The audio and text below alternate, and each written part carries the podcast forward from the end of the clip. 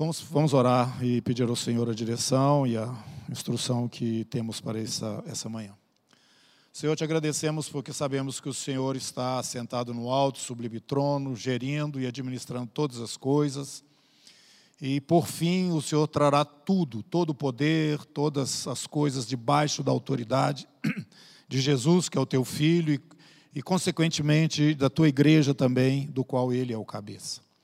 Nós estamos vivendo momentos críticos e uma situação já bem pronunciada, no sentido de que estamos já perto de, da conclusão dessa obra que está, sendo, que está acontecendo ao longo dos séculos, Senhor. Mas te pedimos que o Senhor nos traga compreensão e entendimento, Pai. Nós somos o teu povo, o teu exército sobre a terra. Israel chegou no Sinai e deixou de ser uma multidão e passou a ser um exército. Que o teu povo a tua igreja, nesse momento, ó Deus, em especial esse ministério que o Senhor nos tem confiado, entenda isso, que saiam das suas posições ou aquela indefinição dentro do reino, no chamado, nessa santa vocação que todos nós temos diante de Ti, e se apresente diante do Senhor, ó Deus, porque é uma hora em que os reservistas estão sendo convocados para a guerra, porque ela está se tornando cada vez mais intensa. Abra o nosso entendimento, faça-nos compreender estas coisas no mundo do Espírito, porque, ó Deus, o que fazemos aqui é em espírito e é em verdade diante do Senhor. Em nome de Jesus, amém. Amém, irmãos. Hoje eu quero é, falar um pouquinho a respeito desse jejum que fizemos, junto com todos os irmãos, que já no Café Mais Palavra e também nas ministrações que temos trazido para a comunidade, inclusive para os jovens, no sem ser esse sábado, sábado anterior, nós já estávamos preparando também a eles e a vocês também, a igreja de uma forma geral, a comunidade, na última ministração, trazendo esse desafio desse jejum, porque nós estamos vivendo dias críticos sobre a terra e, muito em especial, no Brasil. E nós temos que nos entender agora não mais como aquele povo satisfeito, tranquilo, cada um na sua, administrando as coisas a seu bel prazer, e não levando muito em conta aquelas observações, orientações, exortações que muitas vezes saía aqui da, do, da frente, né, do, do púlpito ou dos púlpitos de uma forma geral, porque os mensageiros do Senhor têm a obrigação de trazer a palavra de Deus, mas isso não era alguma coisa assim muito palpável, alguma coisa muito próxima da realidade, eu diria, de cada um de nós. E eu confesso, e já compartilhei isso, a minha angústia no espírito, quando muitas vezes eu me percebia falando de coisas assim que parecia que não, era, não eram. É, compatíveis com a realidade cotidiana das pessoas. E eu confesso que falei para o Senhor sobre isso. Senhor, parece que eu estou fora, eu não estou bem, porque a realidade do povo no seu dia a dia é, não, não, não, é uma realidade assim que, que mostra o reino, que tem as coisas do Senhor em, é, é, em primeiro lugar. Isso eu estou falando de uma forma geral, irmãos.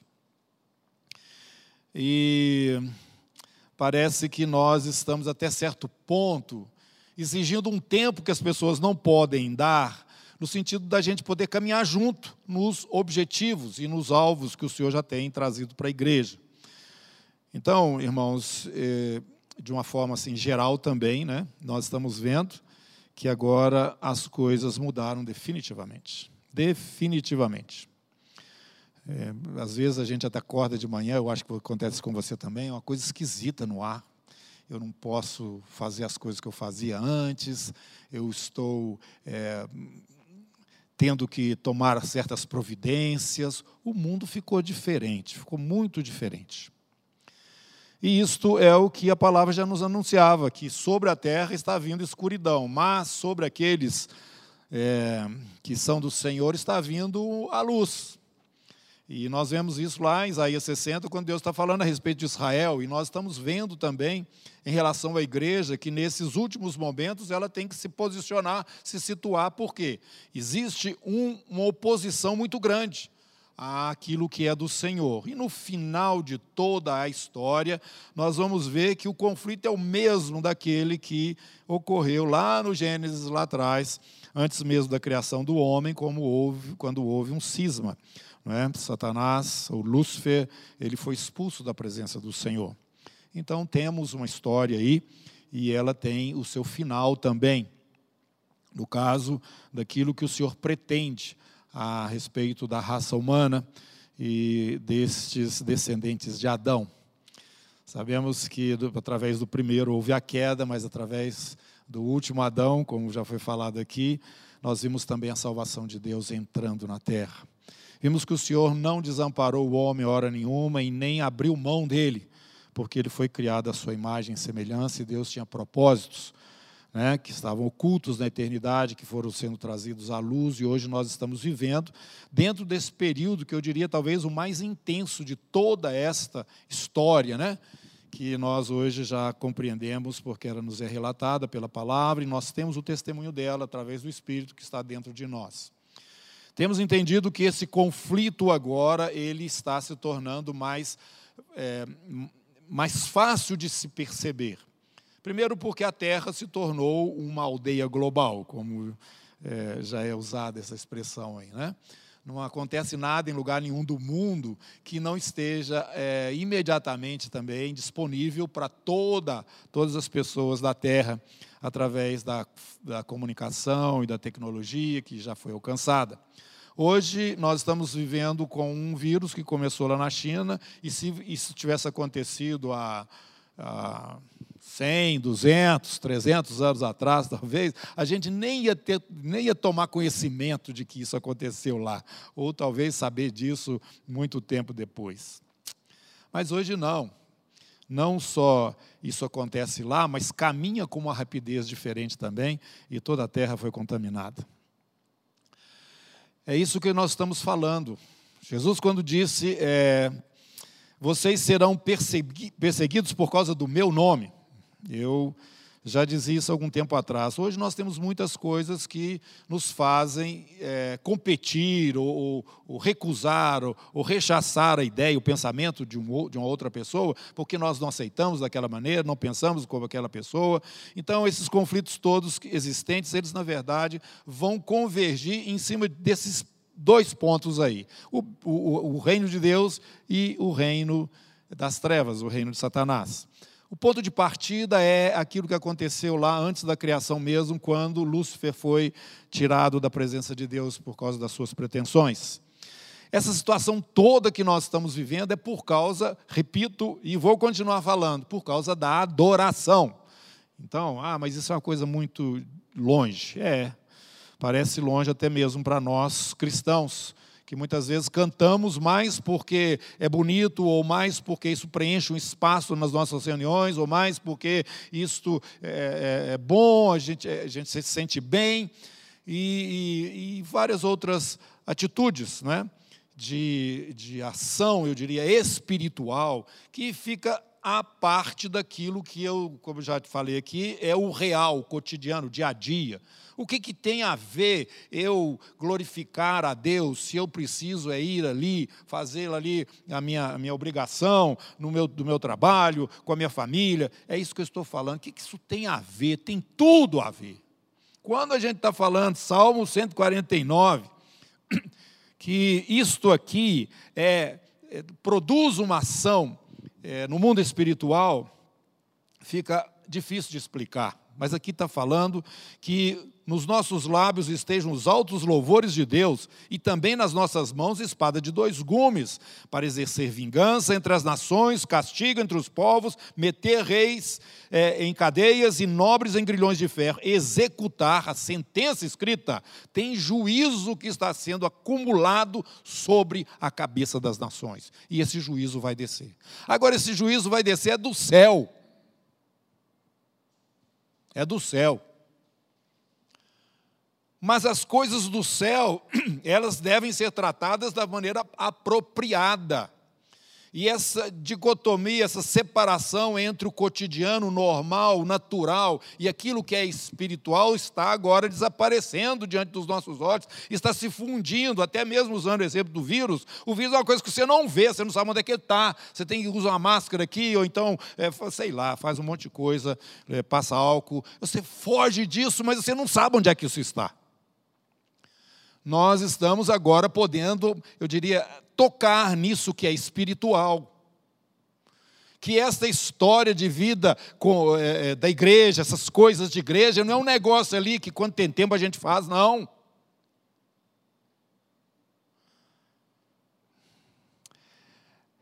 Jesus falou: o Pai está procurando adoradores que o adorem em espírito e em verdade. Então Deus está procurando.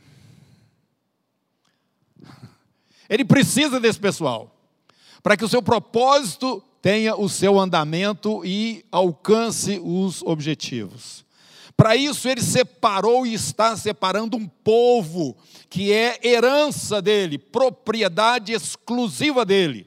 O apóstolo Paulo fala que nós fomos trazidos para esta posição pela graça do Senhor, mediante a fé hoje, nós já estamos já cadastrados, né, no reino dos céus, temos o nosso nome escrito no livro da vida, isso tudo por causa do sangue do Cordeiro.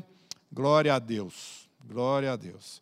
O Senhor tem feito estas coisas, mas Deus tem nos explicado através dos seus profetas e ultimamente agora através do seu próprio filho Jesus, como que estas coisas elas são operacionalizadas de fato. Porque se a nossa luta não é contra a carne, contra sangue, é contra quem? Porque nós estamos em guerra. E Pedro nos fala no seu sermão que Jesus veio para destruir as obras de Satanás. Existe um conflito. Jesus falou: Eu sou o bom pastor, mas tem um ladrão também. O ladrão veio matar, roubar e destruir. No mundo vocês ainda vão ter aflições, mas tem de bom ânimo. Eu venci. Venceu quem? Venceu este adversário, tomando dele a autoridade que o homem tinha dado para ele. E agora Jesus Cristo, homem, é, toma de volta esta autoridade e diz a nós: ela é minha, toda autoridade no céu e na terra. Agora vamos, vão, anuncia, faz esse esforço espiritual, baseado nesta obra que já está realizada para que o reino venha e a manifestação plena do governo de Deus seja estabelecida sobre os homens e sobre toda a terra. E vai se cumprir o que o profeta falou. Toda a terra se encherá do conhecimento de Deus, como as águas cobrem o mar. Esse momento ainda não chegou, mas nós estamos chegando próximos dele. Um pouquinho antes dessa inundação da glória de Deus sobre a terra, haverá o derramar da ira do Senhor. Ira. No livro dos Salmos, nós temos alguns salmos onde se realça esse fato que o Senhor vem julgar a terra. Ele vem julgar. Apocalipse 20 nos fala: vi tronos. Tronos, muitos eles serão para o julgamento das nações. O reino do Senhor está vindo fisicamente sobre a terra. Nós estamos agora entendendo que o espiritual e o natural, eles se confundem. Quando nós percebemos que Deus não os fez separados, mas eles estão unidos. O que vemos no mundo natural é efeito de alguma coisa concreta no mundo invisível. Segundo o terceiro céu, se manifestando sobre o primeiro céu, onde estão as coisas físicas e onde nós estamos aqui é, esperando o dia de partir para encontrar com o Senhor e sair fora dessa esfera natural aqui, que é o primeiro céu. Mas nós, na verdade, estamos sendo. É, sofrendo, né, vamos dizer assim, as consequências de uma luta invisível que está acontecendo no mundo espiritual, onde as forças de Deus e as forças do inimigo realmente estão entrando em choque. E o momento final dessa batalha está se aproximando e os efeitos disso está acontecendo entre nós. E você olha para o mundo e olha para a política, olha para o mundo de uma forma geral, você vai ver essa polarização. Você está vendo aquelas pessoas que falam às vezes com a boca cheia a respeito daquilo que é piedoso, que é bondoso, mas com uma hipocrisia tão clara que você sabe que não existe nada de realidade naquilo que ele fala, e ele chega diante das pessoas e fala aquilo como se fosse realmente o que ele pretende. Mas, na verdade, as intenções são outras, a verdade está se tornando, entre aspas, a mentira, e a mentira está se tornando, entre aspas, também a verdade. Nós estamos vivendo nesse, nesse clima na verdade, o que nós estamos vendo é que há uma face oculta, que nós tínhamos apenas notícia dela, que é o espírito das trevas, o espírito do anticristo, que já está presente já há muito tempo, ele começou a ser visível. Visível.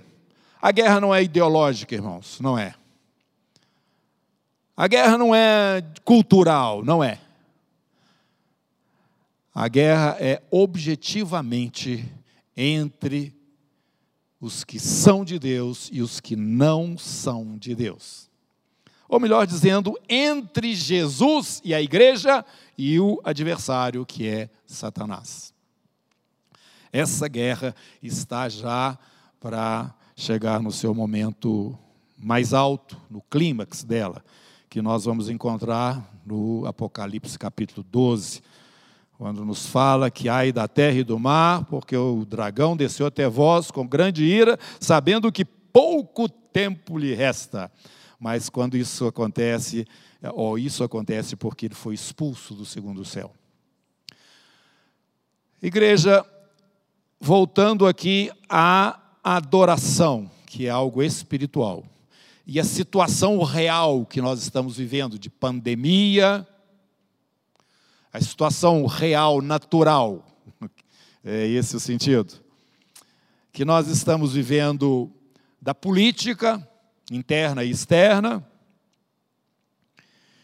E esta questão também que surgiu recentemente, a vacina, eu vou tomar ou não vou? Deve ou não deve? Isso é correto ou não é? Meus irmãos, muita coisa. Eu quero aconselhar a, a você a fazer o seguinte: no Salmo 32 nos fala: Instruir-te-ei, te ensinarei o caminho que deves seguir, e sob as minhas vistas te darei conselho. Vai para o seu lugar secreto, busca o Senhor e pede o conselho dele. O que, é que você deve fazer? Não fica buscando alguém que fale por você, não. Responda pela sua atitude em relação a isso que está sendo oferecido, porque existem pessoas falando de um lado, pessoas falando do outro, e você pode ser confundido, realmente pode ser confundido. Mas a palavra de Deus nos fala que aqueles que esperam no Senhor não serão confundidos. Então, vai para a presença do Senhor e busca dele, e a paz de Cristo seja o árbitro no seu coração. Amém? Agora, se informe também e busque conhecer, não tem nada de errado nisso, mas essa também é uma questão. Precisa dessa vacina? Realmente é necessário vacinar as pessoas e tem essa vacina alguma coisa a ver com algum outro interesse que não seja realmente apenas que as pessoas sejam guardadas desta pandemia? Muita coisa, muita coisa vindo aí à tona. Então, nós estamos vivendo esta situação aqui no mundo natural. Citei três apenas. Mas voltando aqui onde nós estávamos, eu quero dizer a você que o problema todo vem do mundo espiritual, está relacionado com a adoração, e nós vamos entender que Deus nos orienta a fazer assim, porque enquanto nós o adoramos, espiritualmente é estratégico, o reino de Deus avança. É como se nós desconsiderássemos qualquer outra coisa, porque o nosso foco é a pessoa do Senhor e Ele é absoluto para nós. E em Ele sendo absoluto, onde nós estamos, Ele precisa ser também absoluto. Venha o teu reino, seja feita aqui na terra, tua vontade aqui, como ela é feita aí. E em adoração, nós, eu vou usar essa palavra, nós aspiramos, né? Ou inspiramos, puxamos para dentro. Esta, para dentro dessa realidade natural nossa, esta, esse domínio, esse governo de Deus. Porque nós é que temos autoridade para fazer isso. Nós é que somos igreja, foi a nós que Jesus disse: ide por todo mundo, pregar o evangelho a toda criatura. Quem crê e for batizado será salvo. Esta mensagem ela está solta sobre a terra, ela precisa ser levada às nações e, e nós vamos ver todas as nações sendo impactadas ainda por essa mensagem, para que então venha e se manifeste o juízo de Deus sobre aqueles que resistirem à verdade com a mentira e então nós teremos o derramar do copo, né? e a ira de Deus vem, e logo a seguir o seu reino domina sobre toda a terra. É muito claro isso nas Escrituras, não é este o assunto, mas eu gostaria que você entendesse que quando Deus, ali no Antigo Testamento, nós podemos ver ali dois fatos que eu gosto de mencionar nesta hora.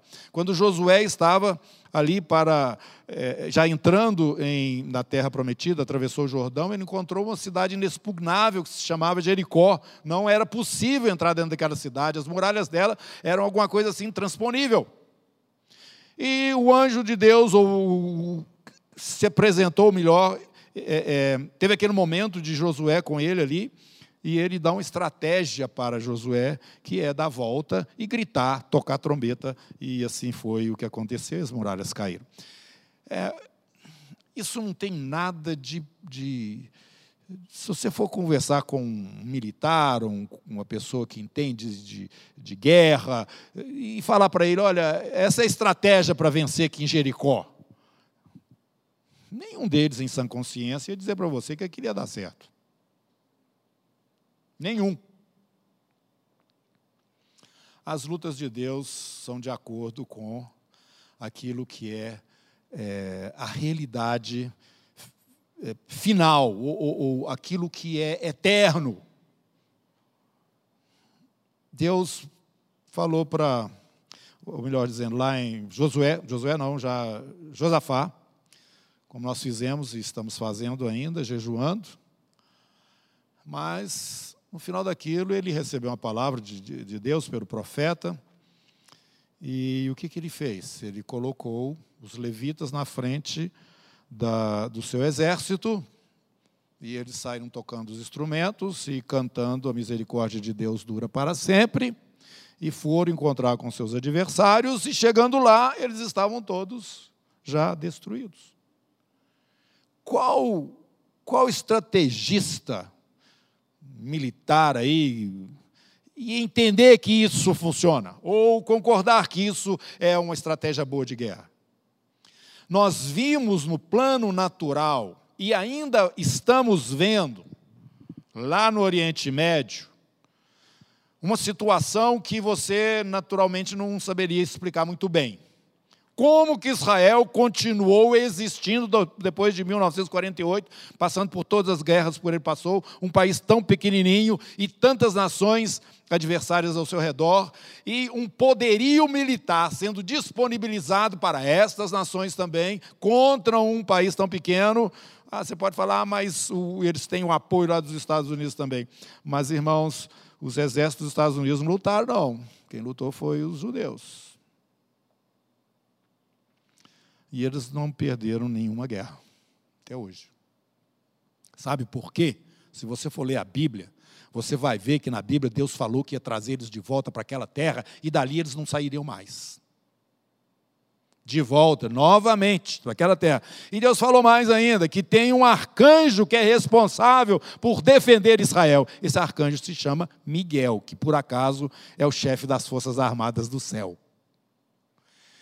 O que Deus determinou não adianta, não adianta, as coisas vão acontecer como Ele falou, Ele estabeleceu, e o processo é este: você vai adorar a Deus, porque enquanto você adora a Deus, o reino, o mundo espiritual da parte do Senhor vai expandindo o espaço do seu domínio e vai trazendo, consequentemente, é, um peso sobre os seus adversários, eles vão caindo um a um e vão se colocando debaixo dos pés daquele que se assenta à direita do trono de Deus, que se chama Jesus, o nosso Senhor e Salvador. Todo poder, autoridade, domínio, tudo será trazido debaixo dos pés de Jesus. 1 Coríntios, capítulo 15, só para citar um, um texto só. Você vai encontrar isso. Deus está fazendo esse trabalho, nós estamos chegando aí, por isso que nós vamos adorar a Deus. Quando nós adoramos a Deus, nós entramos de uma forma apropriada nessa luta espiritual, que não é feita só com intercessões, mas com intercessões também. E as coisas começam a mudar lá em cima e, consequentemente, o efeito no mundo natural dessas mudanças nós já podemos perceber. Então, não fique desanimado, porque o justo viverá pela fé. Se ele retroceder, nele não se compraz a minha alma. Esta é a vitória que vence o mundo, a nossa fé. Ainda que a figueira não floresça, não haja fruto na vide, o produto da oliveira minta, os campos não produzam mantimento, as ovelhas sejam arrebatadas do aprisco, nos currais não haja gado, eu, todavia, me alegro no Senhor, exulto no Deus da minha salvação. Isto é adoração. Quando nós vemos o Jó, aquele homem, viu de uma hora para outra todas as coisas saírem né, debaixo que tinha, sumiram todos, até mesmo seus filhos. Desesperado, sua mulher dizendo para ele: abandona o seu Deus e morre. Ele fala: Você está louca, mulher. Eu recebi o bem e não vou receber também o mal. Ele prostra no chão, ele rasga suas vestes, primeiro prostra no chão e adora a Deus. Ali ele selou a derrota de Satanás. Ele selou. Satanás apostou e perdeu. Meu irmão, quando você adora o Senhor nessa circunstância, não tem fruta, não tem, a figueira não floresce, não tem fruto na vida, na, vide, não tem óleo, a oliveira também não está dando nada, os campos não, não tem cereal, não tem, não tem nada, não tem arroz, não tem é, soja, não tem nada, não tem, não tem o cereal, as ovelhas são arrebatadas do aprisco, não tem leite nem carne. E nós ainda estamos podendo ir no supermercado. Todavia eu me alegro no Senhor, exulto no Deus da minha salvação numa situação como essa. Abacuque, que é o profeta do Antigo Testamento, que levanta exatamente também essa base da salvação nossa, que é através da fé. O justo viverá pela fé, ele fala lá no capítulo 2, Paulo vai repetindo isso lá, Romanos, Gálatas, também escritor de Hebreus. O Senhor Deus é a minha fortaleza e, os meus, e faz os meus pés como os da corça e me faz andar altaneiramente. Você vem lá para o livro de Hebreus, lá no capítulo 10 também, você vai ver isto. O escritor lá está nos falando exatamente isto. Olha, eu sei que a, a, luta de vocês está muito forte, mas vocês não abram, não venham abrir mão daquilo que é a promessa de Deus para nós, esta, este reino glorioso, né? Ele está falando aqui no capítulo 10 o seguinte: Não abandoneis, portanto, a vossa confiança, ela tem grande galardão. Com efeito, tendes necessidade de perseverança, para que, havendo feito a vontade de Deus, alcanceis a promessa. Porque ainda dentro de pouco tempo aquele que vem virá e não tardará. Todavia, o meu justo viverá pela fé. Se retroceder nele, não se compraz a minha alma. Nós, porém, não somos dos que retrocedem para a perdição, somos, entretanto, da fé para a conservação da alma. Meus irmãos, esse é o momento em que a nossa fé está sendo provada. É o momento em que o mundo natural está percebendo a realidade espiritual. Esse é o momento em que a adoração em espírito e em verdade começa a fazer sentido, porque ela, na verdade, desestabiliza esse, essas fortalezas, essas, esses poderes espirituais da maldade, que no caso aqui do Brasil nós conhecemos um muito grande, que é o da corrupção, né, e outros aí. Mas, irmãos, estes principados que estão nestas fortalezas estabelecidas sobre a nossa nação estão debaixo de juízo de Deus agora, porque a igreja do Senhor não está só jejuando, está intercedendo, e não está só intercedendo, ela também está adorando a Deus. Que essa seja uma atitude nossa diante do Senhor. Ah, videiro não está dando, oliveira também não, e os campos não estão produzindo, não tem ovelha no curral, não tem leite para nós. Meus irmãos, nós podemos andar altaneiramente. Altaneiramente, dentro destes momentos, porque o justo não retrocede. Ele crê na promessa do Senhor e sustenta essa posição, embora aparentemente toda a adversidade que nós temos que viver ou, ou, o caminhar dentro dela, mas a verdade é outra, que o reino de Deus está, na verdade, é avançando sobre toda a terra. E ele chega trazendo justiça, juízo sobre as nações, mas sobre aqueles que são os seus, que é o seu povo, redimido pelo sangue do Cordeiro, é um momento de glória que está para se revelar na sua plenitude. Eu ainda quero ler para você aqui em Colossenses, capítulo 3 de Colossenses.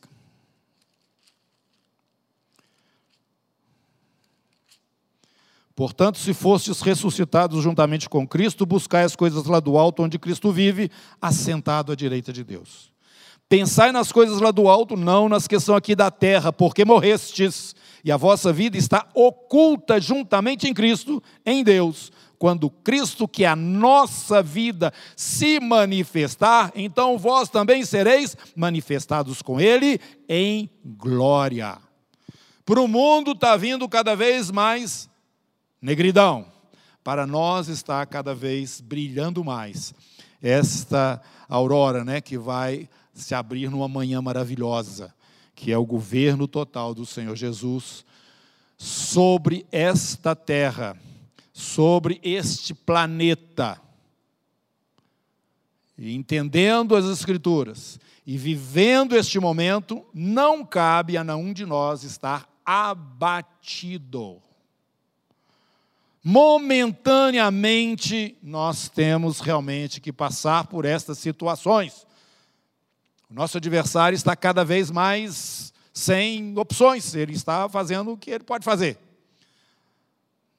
E nós temos também que enxergar e alcançar esta compreensão né, de que nós estamos em Cristo e que existe uma glória para o povo de Deus e que nós estamos realmente sendo é, provados e a nossa fé está sendo fortalecida nesse momento, ela está sendo operacionalizada, né, dentro da realidade que nós estamos dentro dela, mas não cabe para a igreja nenhum abatimento, nenhuma prostração nessa hora.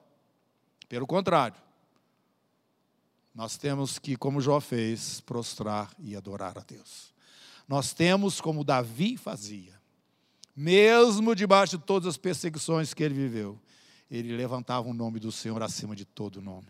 Ele buscava pelo Altíssimo e, em contemplando a maravilha né, da majestade desse Deus glorioso, esse Deus que é amor, ele então adorava de todo o seu coração. Que é o homem para que dele te lembres e o filho do homem que o visites, ele fazia, falava. Né? Eu olho para o céu, que coisa maravilhosa. Os céus proclamam a glória de Deus e o firmamento anuncia a obra das suas mãos. Irmãos, quando nós levantamos os nossos olhos, como Paulo está falando aqui, pensar nas coisas lá do alto e não nas que são aqui da terra, quando nós começamos a olhar aquilo que Deus tem preparado para aqueles que o amam, que nem olhos viram, nem ouvidos ouviram, nem jamais penetrou no coração do homem, quando nós começamos a ser consumidos por essa realidade espiritual que está agora entrando dentro do natural com a força, como nós estamos percebendo, irmãos, não cabe abatimento. não cabe abatimento, de forma alguma. Nós temos que avançar como exército de Deus que nós somos. Capítulo 2 do livro de Joel também nos fala como é esse exército. Ele é muito bem organizado. Eles não trombam no outro. Eles caminham em fileiras e todos eles objetivamente caminham para o alvo. E não há como deter a força desse exército, desse exército. E com isso eu quero concluir essa compartilhada dessa manhã. Nós, no ano passado, logo no princípio da pandemia, começamos a, a, a, perceber o interesse de Deus em realmente fazer essa organização nossa. E ele foi nos instruindo aqui, dentro desse ministério, eu creio que na igreja de uma forma geral, eu tenho visto isso por outros lugares também. O Senhor foi nos levando a um ponto é, interessante, que é um ponto que eu posso falar também estratégico dentro desta questão aí espiritual que nós temos desenvolvido até agora. Ele nos levou às famílias. Vocês precisam se organizar como famílias. A visão que o Senhor trouxe para nós não era apenas famílias para gozarem a uma, uma, uma, plenitude ou estarem bem diante do Senhor, cada um é, vivendo ali o seu papel, o pai, a mãe, os filhos, uma família abençoada de Deus, né? como, como rebentos né? da oliveira ao redor da sua mesa. Não. Não, não foi essa a ênfase que o Senhor trouxe. O Senhor trouxe para nós o entendimento de que o momento desta, é, desta guerra espiritual era, por esse momento, era necessário que nós tivéssemos uma visão estratégica, eu diria, militar na questão aí da família. E, e o que deveria ser feito é o seguinte: cada um precisava ocupar o seu lugar o filho tinha que ficar na posição de filho, o pai tinha que ficar na posição de pai, a mãe tinha que ficar na posição de mãe. Ordem. A palavra era ordem. Se organizem da forma correta. Por quê? Porque este é o último reduto onde dois ou três, concordando em meu nome, vão efetuar as ações espirituais necessárias para esta guerra. Vocês podem perceber, irmãos, que hoje nós não podemos mais reunir multidões, né? até mesmo, mesmo grupos menores, não podemos. Mas não tem como anular a família. Aliás, o diabo está desesperado para acabar com ela. Né? Não tem. Então, famílias cristãs, especialmente aqui na comunidade, vocês precisam se organizar. É o que nós temos feito agora nesse primeiro semestre. Nós estamos dando esse enfoque para que as nossas casas sejam organizadas. Estamos aqui passando material para as igrejas nas casas estarem, né, embora virtualmente acontecendo assim agora, estejam é, conhecendo mais sobre esse tema na Bíblia e assim com essa palavra prévia de arrependimento que nós trouxemos, para que o coração seja maleável e para que as coisas possam ser remanejadas, de tal maneira que cada um chegue e ocupe o seu espaço devido. Não é mulher assumindo o lugar do, do homem, nem o homem assumindo o lugar da mulher, nem os filhos mandando os pais. Coisas como estas que a gente encontra muito ainda entre as famílias cristãs. E o Senhor dizendo o seguinte: primeiro vocês precisam se organizar, fica cada um no seu lugar. E ah, nós estamos aprendendo como que é isso através das, é, dos estudos que estão sendo feitos nas casas e todo mês nós estamos ajudando os irmãos com algum material nesse sentido. Mas o, o texto base é a Bíblia. Deus está nos falando. Isto vai trazer um, um resultado: paz dentro de casa. Esta paz dá condição de, de visualizar o que realmente é necessário, o que, qual que é a situação na qual nós estamos inseridos como família, e assim, como família também, agir e prosperar dentro do propósito da vontade de Deus. Então, primeiro, nós falamos aqui, restaura, se já acabou na sua casa ou se nunca teve, esse momento de família. O que é esse momento de família? Um dia na semana, você ajunta a sua família. na sala, senta todo mundo, vamos conversar. Invoca a presença do Senhor, abre a palavra de Deus, ensina aquilo que você entende que é necessário para a sua casa a partir da palavra do Senhor. Conversa com seus filhos, conversa com sua mulher, e eles entre si também. E tirem a temperatura. O que é a temperatura que eu quero dizer? Veja o que de fato está acontecendo com cada membro da sua família. O que, que acontece com seu filho na escola? O que acontece com a sua mulher quando você não está em casa e ela nas atividades dela? Ela e os seus filhos precisam saber como que é a sua vida, as lutas que você passa, as dificuldades, as alegrias, as expectativas, os sonhos. Traga isso tudo para esse momento. E passem então a orar uns pelos outros. Por mais infantil que seja a questão, no caso dos filhos. Coloque seu coração nisso, olhe o Senhor junto com ele, peça a ele também para orar em favor das suas necessidades, embora seja uma criança, ele não vai entender muito bem, mas ele pode orar. E assim fazer da, da casa um, um, um, bloco, alguma coisa assim, é, é, é bem, bem entranhada, bem solidificada nos relacionamentos ali, de apoio mútuo, é isso que eu estou querendo dizer. Uma reunião mensal com a sua família, esse é o primeiro ponto.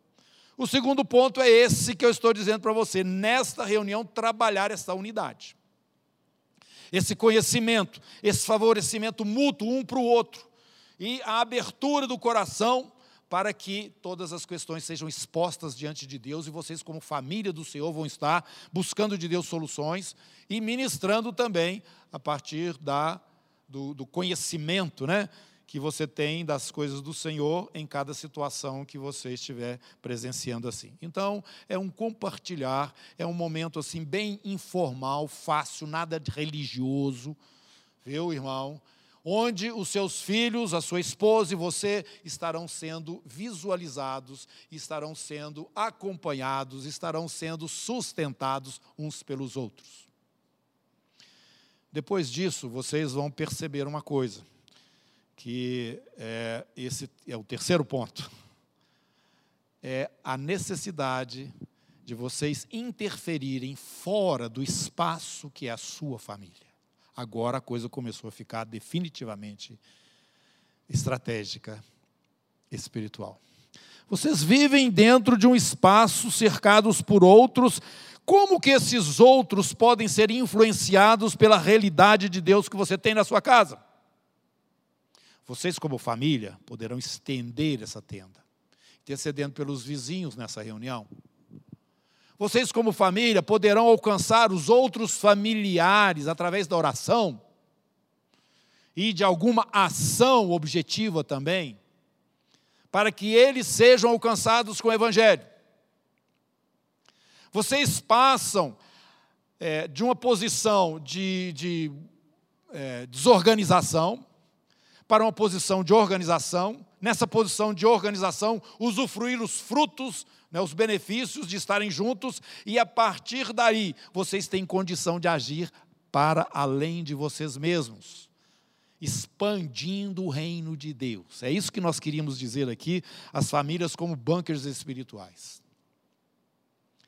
Foi essa visão que o Senhor trouxe para nós, e nós estamos trazendo para a comunidade e nos esforçando para dar os subsídios necessários para que essas coisas aconteçam. É o que está acontecendo hoje através dos estudos que estamos endereçando aí para as igrejas nas casas desenvolverem suas reuniões.